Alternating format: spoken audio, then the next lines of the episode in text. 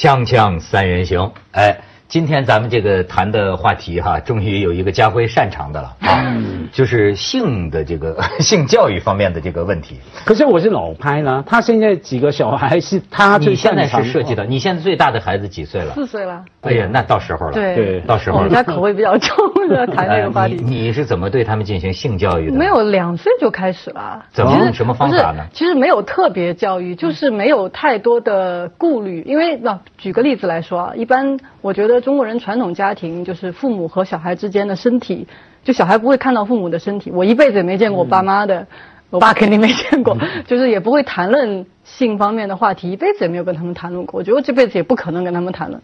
但是呢，和我的小孩之间。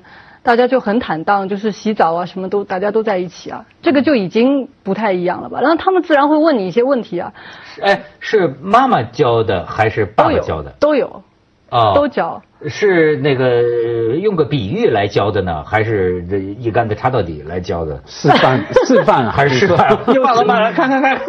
不是不是，有书有书可以读，他们还会问很多问题嘛。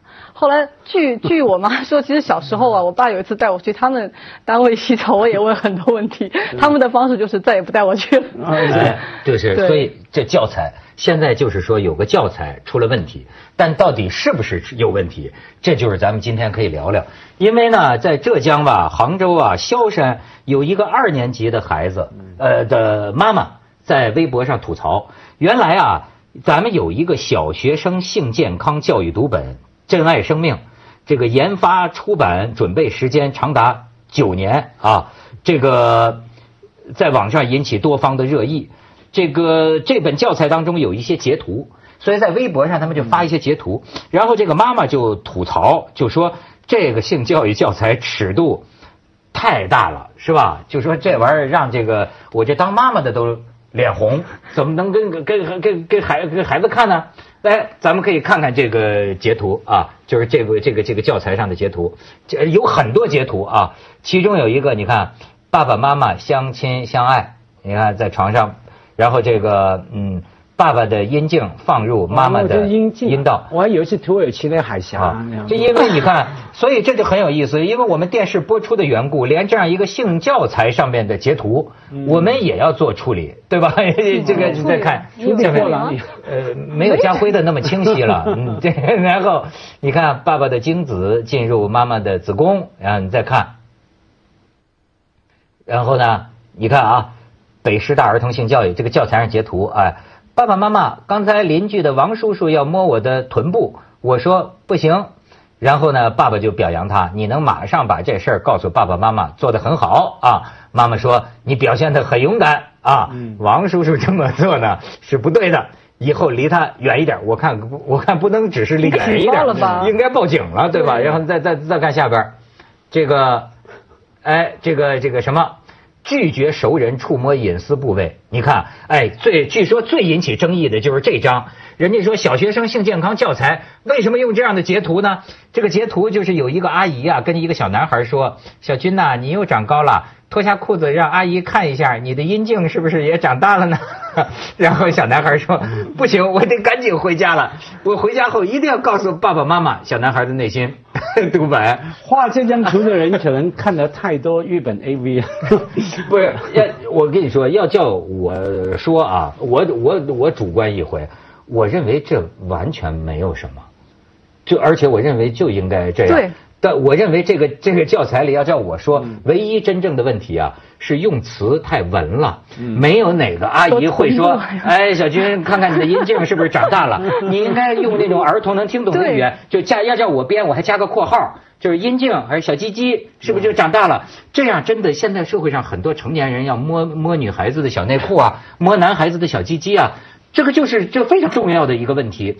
在教材里把这个说出来，有你像有的妈妈就觉得怎么可以这样？怎么在？但是在我的概念里啊，我怎么觉得这这很正常？这应该这样。是，而且我觉得就是性教育不是光我们讲的是以为是这个性是什么东西，或者是那个第一幅图他告诉你是怎么做的，其实更重要是衍生出来，第一要防止性侵犯。第二个是要防止早孕啊这些事情，其实从它衍生出来的一些我们需要去防范的事情。你就你比如说像在就是像在美国啊，他们说很多地方其实它这个东岸的这个城市和那些中中西部的对这个方面教育相差的非常的远。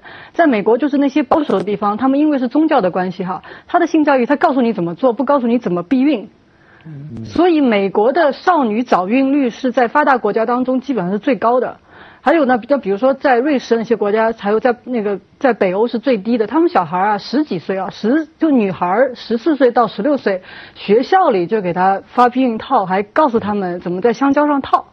哦所以他们的早孕率反而就更低，就是最低的。对啊，香港也是啊，香港中学二年级吧，也是十三、十四都有这种教育，要要哎发避孕套。我听说是香港也抵制哎，我接触过一个在香港的一个就是。帮助少女，就是未未婚先孕少女的这么一个，就是外国人的一个组织。他们说他们要去香港学校推广性教育，香港的家长就投诉。是吗？也有有家长投诉是一回事，可是学校还是有做啊。他假如没有做的话，家长就不会知道，不会去投诉了嘛。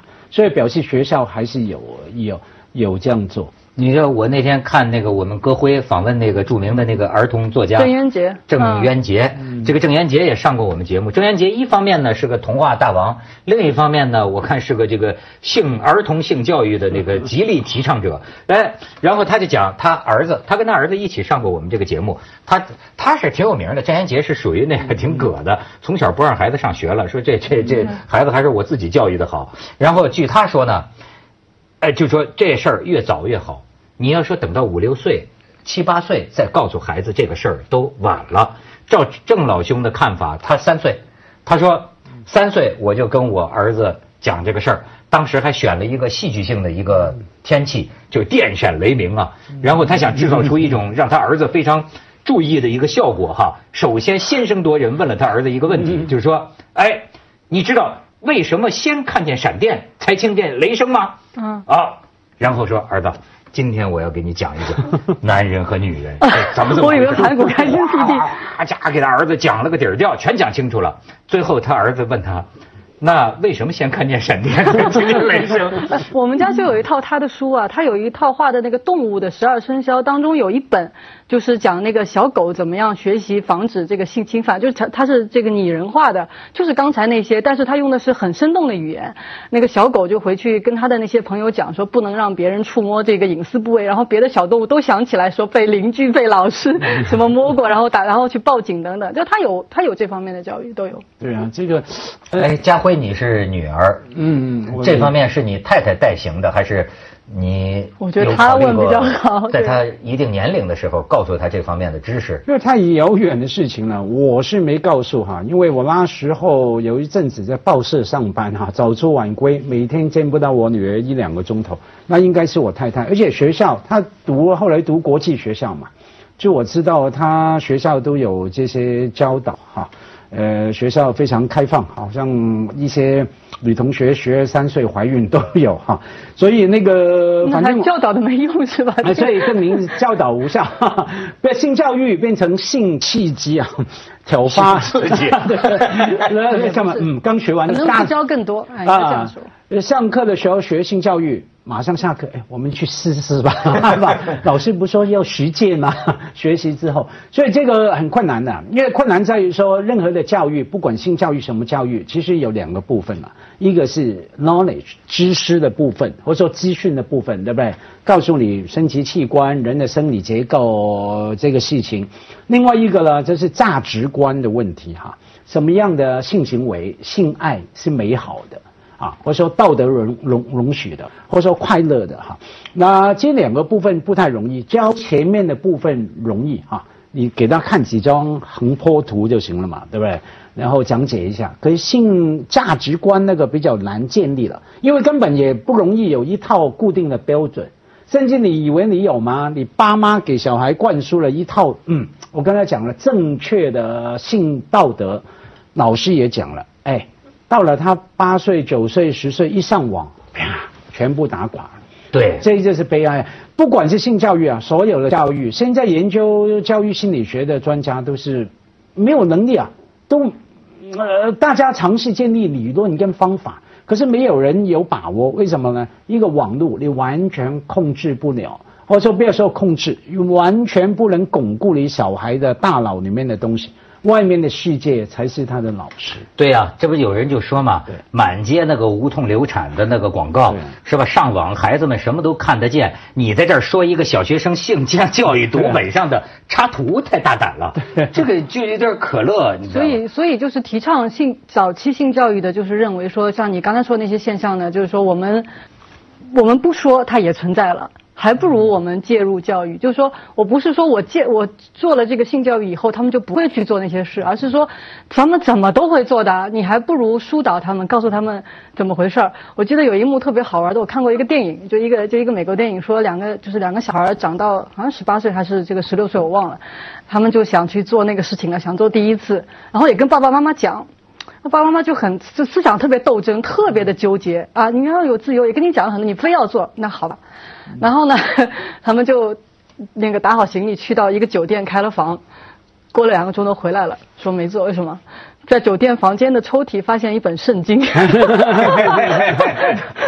酒店里都有这个嘛？你看这真的觉得这不行，这这好像觉得特别不知道是玷污还是怎么，一下子愣了傻了就回来了。哎，圣经也有一个呃性儿童性教育的这么一个模式，对吧？是个亚当夏娃，因为什么蛇进了谗言，他还是避免了告诉你其实是怎么回事儿。啊哎，但是你知道，我过我过去觉得，就是说这个事儿啊，爸爸妈妈都不好意思说，我也不知道为什么，就是从我自己的呃感觉上。我很高兴的看到，现在越来越多的专家呀，呃，说的跟我想的也是很接近的。就是我觉得，哎，你当然有这个你的口才表达好坏的问题，有的爸爸妈妈会讲，有的爸爸妈妈不大会讲。但是我要照我觉得，会讲不会讲就可以直说，不管几岁，事实是怎么样就可以告诉他，对吧？不要老是什么这个爸爸弄个豆芽儿在妈妈肚子里，就是原来就是原来你听过的是这个版本啊？啊，我听过的是我们都是从嘎吱窝里生出来的。哎呦，那咱们先接着广告，锵锵三人行广告之后见。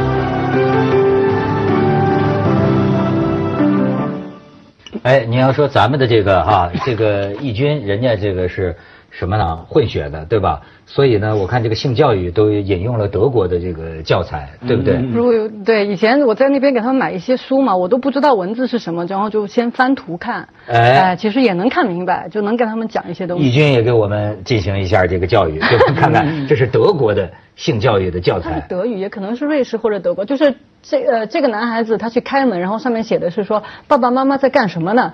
然后呢下一张就是他把门打开了。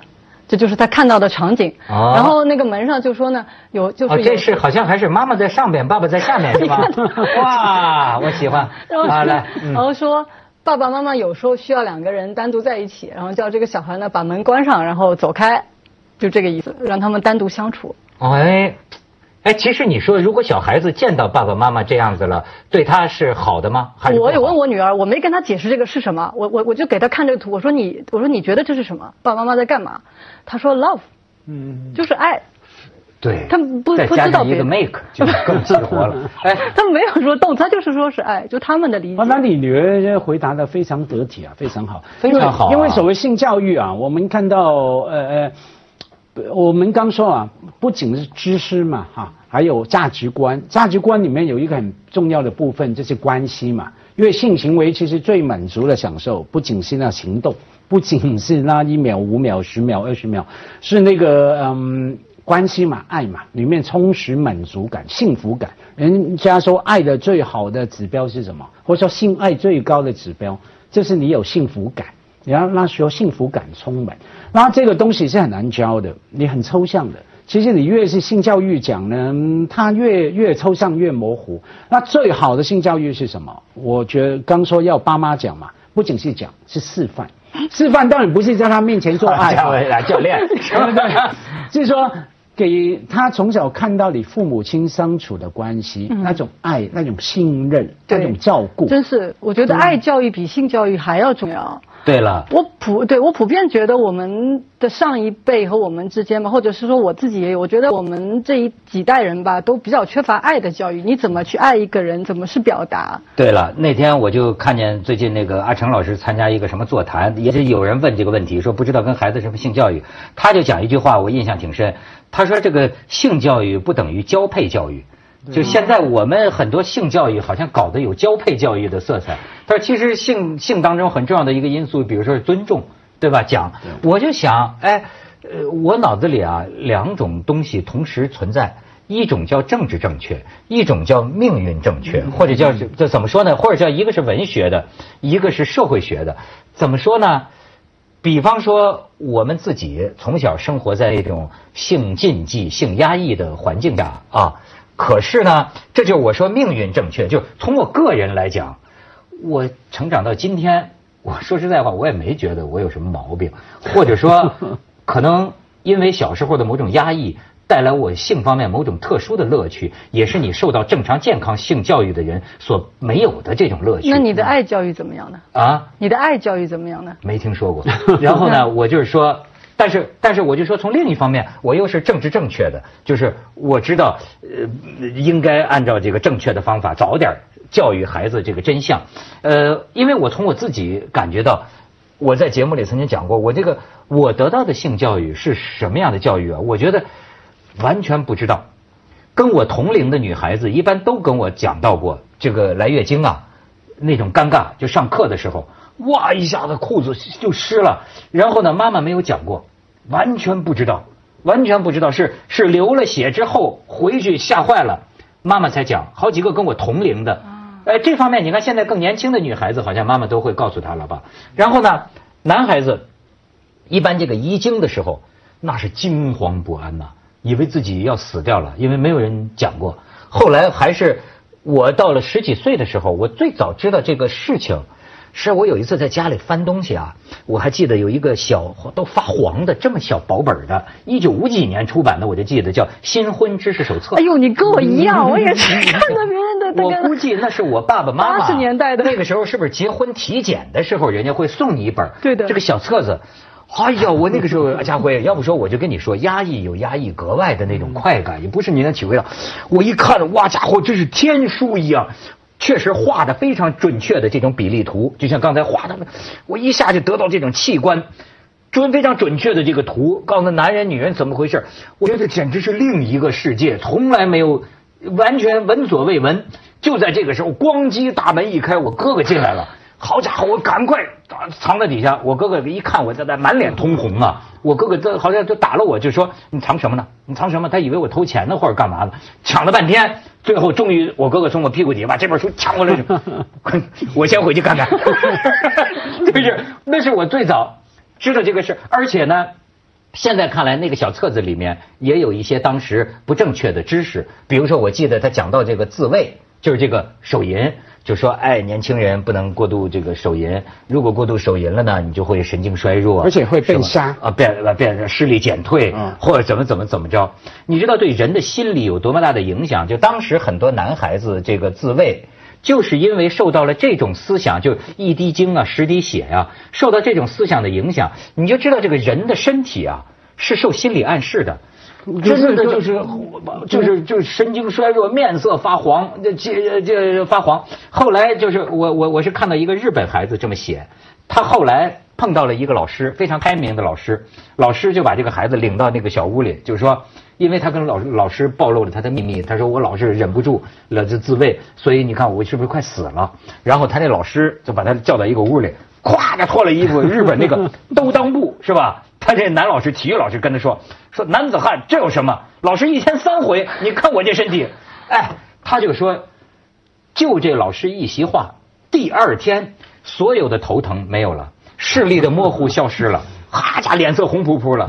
你知道这就是观念戕害一个人的身体。没有这个身体因人而异嘛。可是我们从小我也是听我妈说，哎，不能手淫太多，会变虚。你妈会跟你说这些？会会会 提到都过早的戴上了眼镜，是吧？相由心生，你们俩。因为我我 我以前觉得我妈胡说，我年纪越大，觉得她还是有些道理的。有道理。怎么视力衰退了这么快？是你老年要是还是这样，身体确实有点跟不上。对。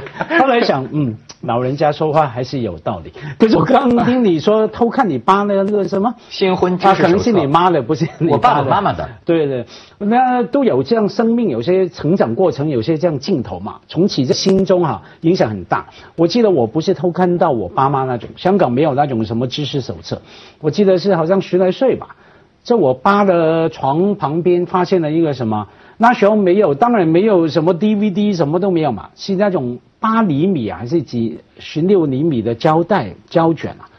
那种叫什么？这资本主义社会就是比我们福利好，是吧？你们有视频，你们都有胶带看了，而且他那是借回来的，还有机器，很狼狈啊！我说，咦，好奇什么东西？那装好机器，把胶卷八厘米的、二十六厘米的卷那一放，就是那个。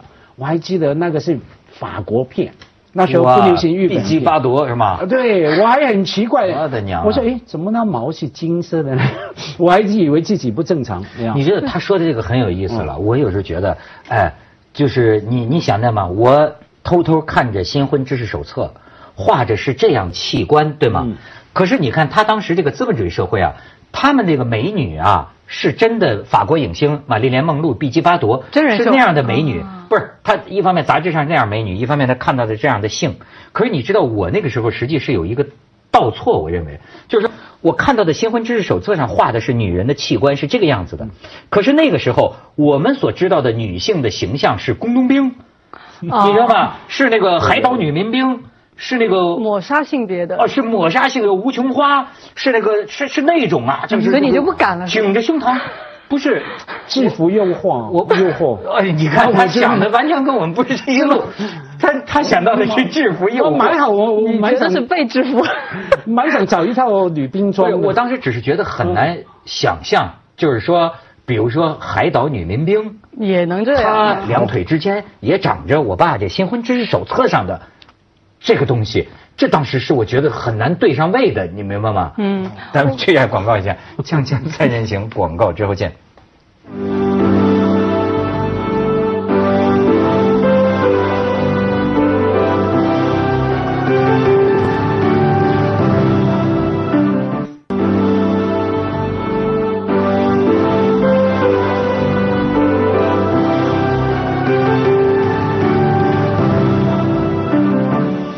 这个咱们还是是妈妈 妈妈妈妈要多说。没有没有，我刚刚我挺感慨，我觉得就你刚才说的那些吧，就作为一种个人记忆，你现在回过头去看，是都具有一些特特别可圈可点、可回忆的那种东西在里面。但你要作为现在来说，现在的年轻人接触东西跟我们那时候不一样了。我们那时候拿拿起纸没有性教育，就是男女生之间聊天交流什么这种性别，其实在社会上基本上有就有点隔绝的，就是你你你你根本难以想象两个人会很亲密的怎么怎么样。你就是说学校。谁早恋了，谁跟谁坐在一起了，都是特别大的一件事情嘛，没有机会，没有机会。现在到处都是机会，所以还有一个，我觉得就是说我我我自己的对我自己的一个，就因为跟小孩子做性教育以后，我自己的一个冲击就是，哦，原来其实我们中国人一直觉得身体是脏的，就是性是脏的，身体是脏的那个感觉，所以我们不太谈。而且呢，我们的思维也是讲一个问题，我们喜欢避开来，就是避开这个问题，觉得看不见这个问题就解决了，是这样。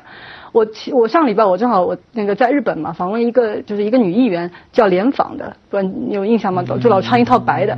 后来我查了，他以前是那个有点艳星，也不叫艳星吧，翻那种平面广告的那个 model。他那个很多大尺度的，就是写真集啊，他都穿就是就是一丝东西嘛，就那样子的。嘿，我说日日本社会，我的印象也挺保守的，为什么说他可以接受一个以前都拍那种照片，可以做女议员，甚至有人说是女首相。哎，日本是闷骚。日本实际上对性，它较开放。还有一点，他们后来我请教了一些人，他们认为就是说，日本人对于身体的概念跟我们不太一样，跟中国人完完全不一样。他们不认为裸体是可耻的。他们一直到那个明明治时代的时候，爸爸跟女儿在一个木缸里面去洗澡都是很正常的。对，是是是。现在也是他们认为这个上半身的裸裸露不是回事儿，就下半身可能他们会围啊怎么样，就上半身是就女的一样是可以露的。那不管裸露也好，性行为也好，这是我刚说的，它有它的意义在嘛。啊，我们要给予它一个价值哈，那意义包括了可能那个阿成说的尊重，我说的爱、信任、保护等等。那我们的现在的包包包括了在香港、台湾哈，所谓性教育啊，往往变成只是什么？性恐惧教育。我们刚看那几张图，对不对？对。不是不要给人家摸，不要手淫，哎你讲不要这个点对那个对。呃，不要呃早孕啊，要避孕等等，不要把人家搞大肚子哈，根本是把性在你脑海放进去一个概念，要么就是肮脏的，身体脏的，要么是羞害羞的、羞愧的、愧的啊，不能见人的那种恐惧教育。像台湾有人搞哈，没有搞起来，有人推动一个运动叫什么？不是叫做性快感教育。或者说性快乐教育，你要告诉小孩，当然不能那个尺度要掌握了哈。性是一种可以是一种安全、快乐、美好的事情。假如你是建立在安全、卫生，还有爱、尊重等等自主自立哈，不要把性教育变成性恐惧教育。对，这个讲的太好了。对我确实看到过有的家庭，他们讲的非常早，那就是那些家庭女孩子反而特别晚才会第一次，他们会认识到这个事情，她希望这种美好的体验保留